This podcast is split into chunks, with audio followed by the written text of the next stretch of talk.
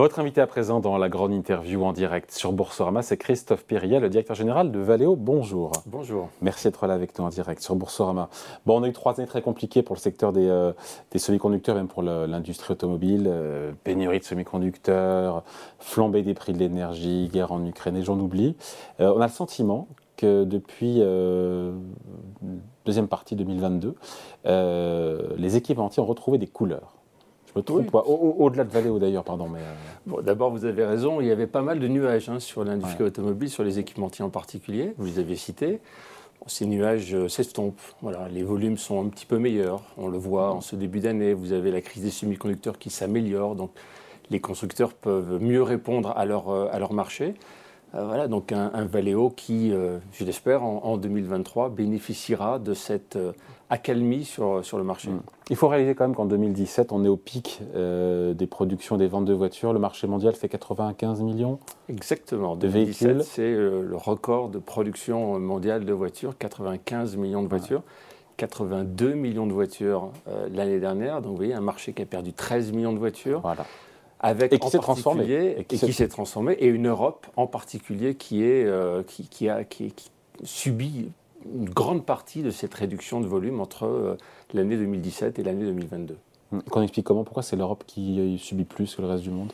Ben, C'est assez difficile à, comprendre. Je pense que c'est surtout parce que les autres régions se, portent bien. Mm. Vous avez une croissance de la Chine, vous avez un maintien de l'Amérique du Nord à cette période, et puis une Europe qui, euh, voilà, peut-être met en place un certain nombre de politiques qui ne sont pas pro-voiture dans la même période. Ouais, c'est ça l'explication.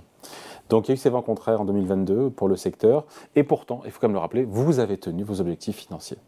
Oui, on dans a cette tourmente, dans ces, dans ces vents de face. En, 2022, et plus que ça, non seulement on a tenu nos objectifs financiers, mais on s'est euh, formidablement préparé à, l'avenir. Voilà. Et l'avenir, c'est euh, le véhicule qui devient électrique, c'est le véhicule qui devient autonome. Voilà, c'est les deux transformations majeures de l'industrie automobile. Globalement, tout va changer. Sous le capot, ça change.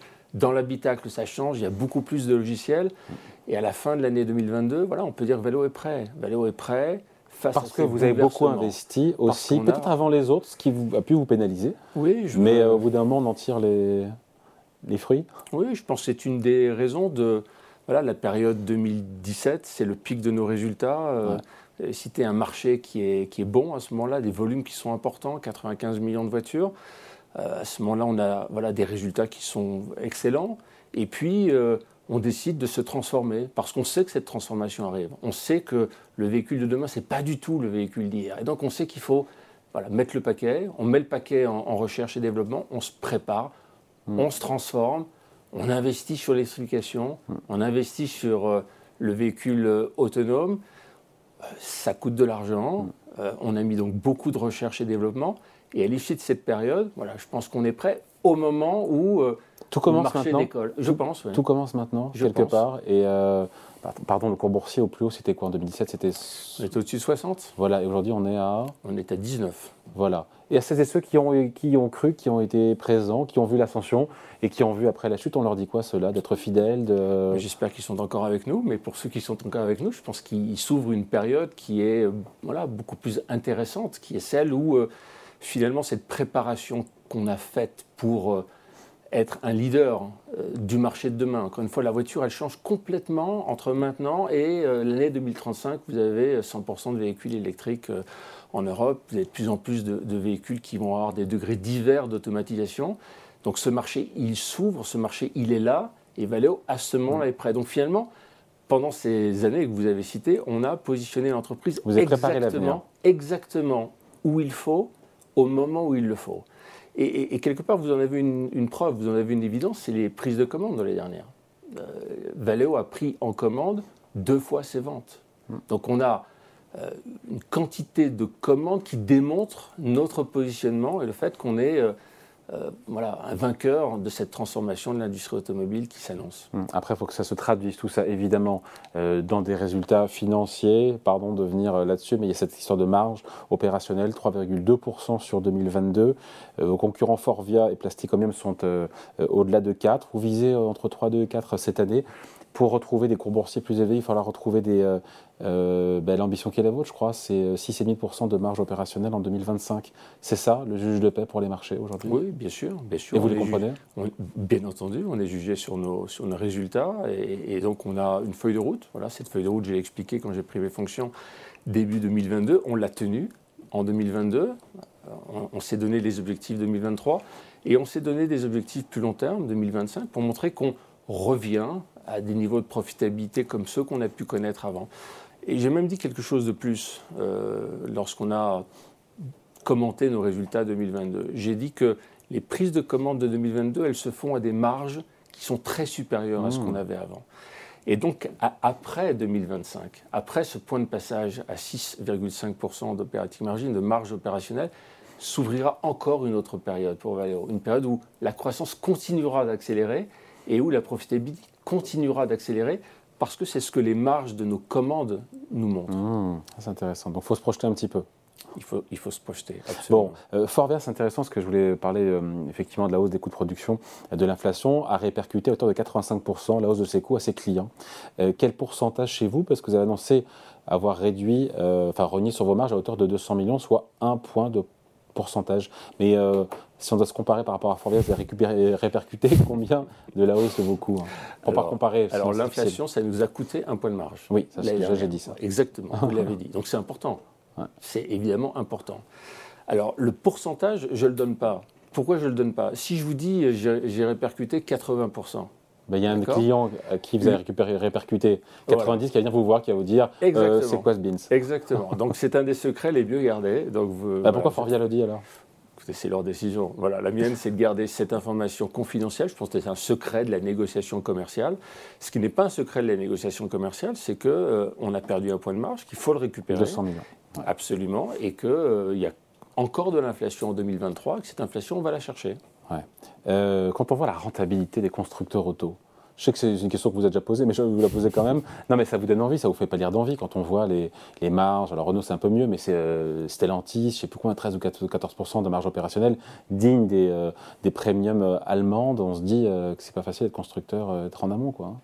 D'être On se félicite d'avoir des constructeurs et des ah, bah. clients profitables. Il faut la répercuter encore plus alors les prix. Non, mais voilà, c'est quand on voit ces niveaux de marge. Non, mais il y a un déséquilibre aujourd'hui entre la profitabilité des constructeurs et la profitabilité des équipements. Ah, c'est ça que je voulais entendre, merci. Voilà, c'est Mais c'est pas viable. C'est une réalité, voilà. Bah, c'est pérenne, c'est pérenne, ça? C'est pérenne. Ce qui, ce qui, ne doit pas être pérenne, c'est la profitabilité des, des, des équipementiers. Voilà. D'où le plan qu'on a, d'où le plan d'amélioration de nos marges. On ne cherche pas la marge des constructeurs, on cherche à augmenter notre marge. Voilà. On cherche à augmenter la marge de Valeo.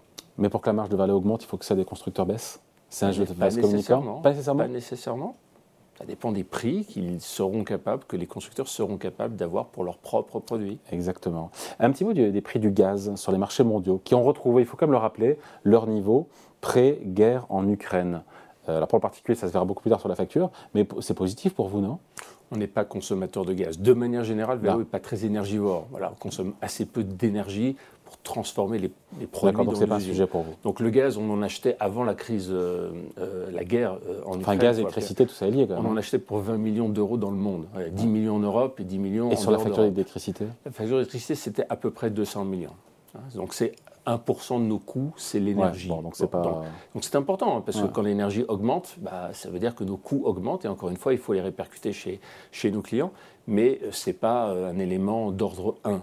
Bon, les pénuries de semi-conducteurs, les chips, comme on dit, donc ça s'améliore, mais de, de, de, quel ordre? Parce qu'on entend partout, ouais, ça s'améliore, mais de, sensiblement un peu. Euh, ça s'améliore. On nous avait dit retour à en 2023, bon maintenant on dit 2024. Euh. quand vous m'avez interrogé sur ce plateau, je vous ai dit ça s'améliore trimestre après trimestre. Voilà. Et ça s'améliore effectivement trimestre après trimestre. Ce que je dis aujourd'hui, c'est que les prévisions de volume pour le marché automobile cette année, c'est 85 millions de voitures. 3% de plus que l'année dernière. Ce que je dis, c'est qu'il y a assez de semi-conducteurs, il y a assez de composants électroniques pour fabriquer 85 millions et plus. Voilà. Donc les composants électroniques ne devraient pas être en 2023 le facteur limitant à la production de véhicules dans le monde. Vous êtes quand même prudent quand je vous écoute, je vous ai écouté sur d'autres plateaux, euh, prudent sur 2023. Je vous sens comme prudent. Optimiste sur la tendance au-delà de 2023, mais encore un peu prudent. Je me trompe ou pas? Ou prudemment optimiste, on va dire Voilà, prudemment optimiste. Prudemment optimiste. optimiste parce qu'un certain nombre des nuages se dissipent, comme je le disais tout à l'heure.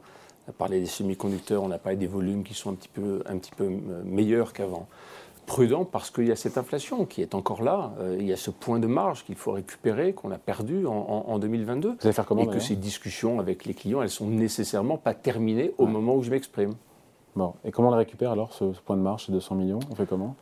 En démontrant euh, l'importance qu'on a dans la chaîne de valeur. Voilà, hmm. Je pense que euh, nos clients. Il y a encore des doutes? Non, non, non, non. Chez les clients, pas chez vous Non, il n'y en, a aucun. En tout cas, chez nous, dans les équipes de vélo, il n'y a aucun doute. Bon, euh, vous êtes présent en Chine avec 19 000 salariés et 35 usines, Christophe Perilla. Euh, ça, repart fort en Chine? Je ne le dirais pas comme ça. Hein. Non, ça repart. Euh, non, je, le mois de janvier a été très mauvais, puisque oui, mais... tout le monde a eu le Covid. C'est comme ça que ça s'est passé. 80% de nos effectifs ont eu le mm. Covid, quand même, sur le mois de janvier. Et puis après, ils sont partis en vacances. ils n'étaient pas partis en vacances depuis 2019, avant Covid. Donc, donc, ils sont tous partis en vacances. Puis ils sont tous revenus. Et puis le marché ah. commence à reprendre. Mais ça commence à reprendre depuis, on va dire, la deuxième quinzaine du mois de février.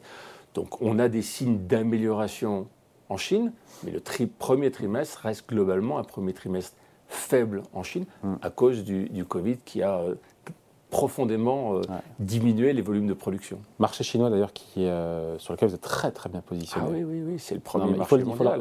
c'est 26 millions de voitures euh, produites dans le monde sur un total de 82 millions l'année dernière. Donc c'est 30% du marché mondial. Le marché chinois, il est complètement incontournable pour nous. Donc voilà, on y est fort, c'est le premier pays. Et Pardon, je vous ai ce, ce premier quoi? C'est le premier pays euh, pour, pour euh, Valeo également. Euh, c'est là où on a le plus d'usines, c'est là où on a le plus d'effectifs, c'est à peu près 18% de, de, nos ventes. Donc on a, on a un développement très important dans ce pays. Et quel poids vous représentez localement? Vous, avez, vous, êtes client de tous les constructeurs, que ce soit en joint venture, que ce soit en pure player chinois, vous avez... Ah ça c'est vraiment très très important parce que si vous voulez, on est arrivé en Chine il y a 30 ans. Et on est arrivé pour suivre PSA à l'époque, à Wuhan et puis poursuivre Volkswagen à Shanghai. Voilà. C'est comme ça qu'on s'est établi, c'est pour ça qu'on s'est établi à l'époque. Et aujourd'hui, le marché, c'est plus euh, uniquement le marché de ces fameuses joint ventures, la société commune entre un, Chinois et puis un, Européen ou, un, Japonais. Euh, c'est aussi de nouveaux constructeurs. On Sur l'électrique surtout. C'est l'électrique qui a permis. l'électrique en particulier. Et le marché, il se partage 50-50. Donc je vous l'ai dit, euh, il y a 30 ans, c'était 100%, notre activité, c'était 100% pour ces joint ventures. Hmm. Aujourd'hui, c'est 40% pour les nouveaux clients, pour les purs chinois. Donc on a fait le travail, on a fait le job qui consiste à équilibrer notre portefeuille client. On a aujourd'hui un portefeuille client en Chine qui est représentatif de ce qu'est le marché chinois. Un petit mot juste, Christophe Perilla. Euh, Valeo prévoit 500 millions d'euros de cession d'ici 2025. Euh, vous allez vous séparer de trois actifs non stratégiques à court terme. Lesquels? vous les connaissez même pas. Ce sont des petites choses, c'est des petites choses à 30 millions. Donc ce qu'on a fait ah pour le moment, oui, trois fois. mais, mais 50, on n'y est pas sur 500 millions. Non, non, on n'est pas sur 500 millions. Pour l'instant, ce qu'on a fait depuis que j'ai annoncé le plan, c'est on nettoie un peu, ici ou là, des petites activités qui vraiment euh, voilà, n'ont pas leur place, ne sont pas nécessaires à Valeo. Quand on aura fait tout ça, c'est 200 millions. Voilà, 200 millions de petites choses. Il restera 300 Il restera 300 millions. Ça, c'est quelque chose de plus gros. On attendait le bon moment pour commencer la mise en vente de cette activité. Cette année C'est maintenant le bon moment. Donc on va euh, démarrer cette euh, activité de mise en vente au deuxième trimestre. Et je ne vous dirai pas de quoi il s'agit. Vous communiquerez au deuxième trimestre. Christophe Perilla, c'est une nouvelle séquence de l'émission maintenant qu'on va inaugurer avec vous. On a demandé à un cabinet en communication d'affaires euh, de dresser un bilan d'image de Valeo. Bonjour Benjamin Grange. Bonjour David. Merci d'être là, président de Mascaret. Euh, ce bilan d'image flash, euh, comment vous l'avez fait d'ailleurs et, ça donne quoi? Alors l'exercice auquel on s'est prêté est de comprendre comment Valeo est perçu, en d'autres termes, comment euh, ceux qui en parlent en parlent dans les médias et sur les réseaux sociaux. Et on peut dire d'ailleurs que l'image de, de Valeo, elle est plutôt bien gérée. Valeo, c'est perçu comme une fierté française, une entreprise qui agit au cœur des sujets de souveraineté industrielle évidemment français et européenne, et en, faveur, de ces sujets. En fait, c'est un peu comme si le leadership industriel de Valeo, il était utilisé au bénéfice d'une industrie automobile souveraine, évidemment pour supporter cette industrie. Et alors la décision de fermer les usines en Russie, euh, les orientations pour éviter les dépendances chinoises, notamment sur les terres rares, ou le partenariat avec, euh, avec Renault pour créer un moteur automobile, je ne vais pas dire souverain, mais plutôt made in France, ont fait mouche pour l'image de, de, de Valeo. Et puis, les, les, déclarations sur les risques de choc énergétique pour l'industrie automobile et les conséquences, alors que euh, finalement, euh, euh, les conséquences pour Valeo étaient moins importantes que pour les clients et les fournisseurs, eh bien, ça a été unanimement salué. Donc, s'il fallait définir une forme de mission à Valeo, pardon, c'est presque la souveraineté de la filière automobile. Bon, donc Valeo, entreprise souveraine. et ces produits, Benjamin, comment ils sont perçus? Eh ben, les produits, on en parle beaucoup, et là encore, heureusement, on en parle pour, pour leur qualité. Et c'est suffisamment rare pour être souligné parce que c'est la qualité euh, des produits en tant qu'équipementier, finalement jamais que des pièces détachées qui viennent s'insérer dans un tout, qui viennent en fait par leur présence rehausser la perception de valeur des produits finis. C'est un peu une sorte de Valeo Inside, euh, si on peut s'exprimer comme ça. Et là, on voit qu'il y a un terrain d'expression extrêmement large, le numérique évidemment, tous les médias spécialisés euh, sur l'automobile, des amateurs, des influenceurs sur YouTube, sur Twitter et même sur TikTok, qui, avec la passion, en fait, partagent pour la majorité une image positive des matériels de Valeo, leur usage et la façon dont ils viennent en fait s'insérer dans les véhicules connectés, autonomes, les, les, véhicules électriques. Bref, le carburant de Valeo, c'est le progrès apporté à l'industrie et on vous reconnaît, on reconnaît Valeo comme innovant, comme une entreprise moderne. Et c'est vraiment un point à noter parce que c'est pas parce que le budget euh, recherche et développement est important que pour autant on arrive à façonner une image euh, d'innovation. Mais s'il fallait en fait être très complet sur votre perception, il faudrait aussi parler euh, de, des syndicats de Valeo. Si Valeo s'est emparé des sujets de souveraineté, les syndicats ont épousé véritablement la lutte contre la réforme des retraites. Et pour se faire entendre, ils se sont appuyés finalement sur le leadership et la notoriété de Valeo. Les grèves à Amiens-Nord, la visite du député Ruffin, finalement, c'est presque 40% euh, des mentions de Valeo dans les cinq dernières semaines qui proviennent des contenus ou d'échos syndicaux. Donc, alors Valéo, s'il fallait le définir en trois points sur son image, souverain, innovant et syndiqué. Allez, merci beaucoup pour euh, cette analyse, Benjamin Grange, président de Mascaret. Christophe Perilla, vous reconnaissez euh, l'ADN de Valeo dans ce, dans ce triptyque euh, souveraineté, innovation et syndicat bon, Je sais pas, je peux peut-être commenter sur innovation. on est le premier déposant on a, la, société française qui dépose le plus de brevets en Europe, à l'Office européen euh, des, brevets, et peut-être dans le monde, on le saura dans quelques mois. Voilà, ça dit quelque chose. Ça dit quelque chose de notre capacité à innover. Et ça fait le lien avec euh, les marges sur lesquelles vous m'avez interrogé tout à l'heure. Une des raisons pour lesquelles les marges et la profitabilité de Valeo va augmenter, c'est que nous avons des produits qui sont très innovants, donc sur lesquels on est capable d'avoir du pricing power, sur lesquels on est capable d'avoir du prix, et le prix génère de la marge.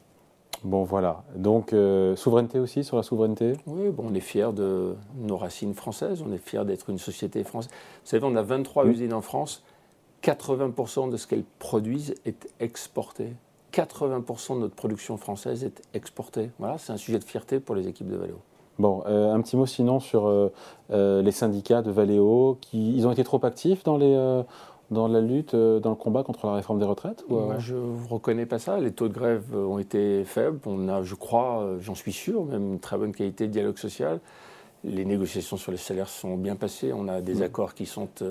Donc c'est pas dans l'entreprise, on parle de, non, de personnes Il y a eu des, quelques interviews en dehors de, on va dire, du, cercle de l'entreprise, avec des gens qui se sont exprimés. C'est tout à fait leur, leur droit. Je pense que la, la, qualité du dialogue social, elle est excellente dans notre groupe.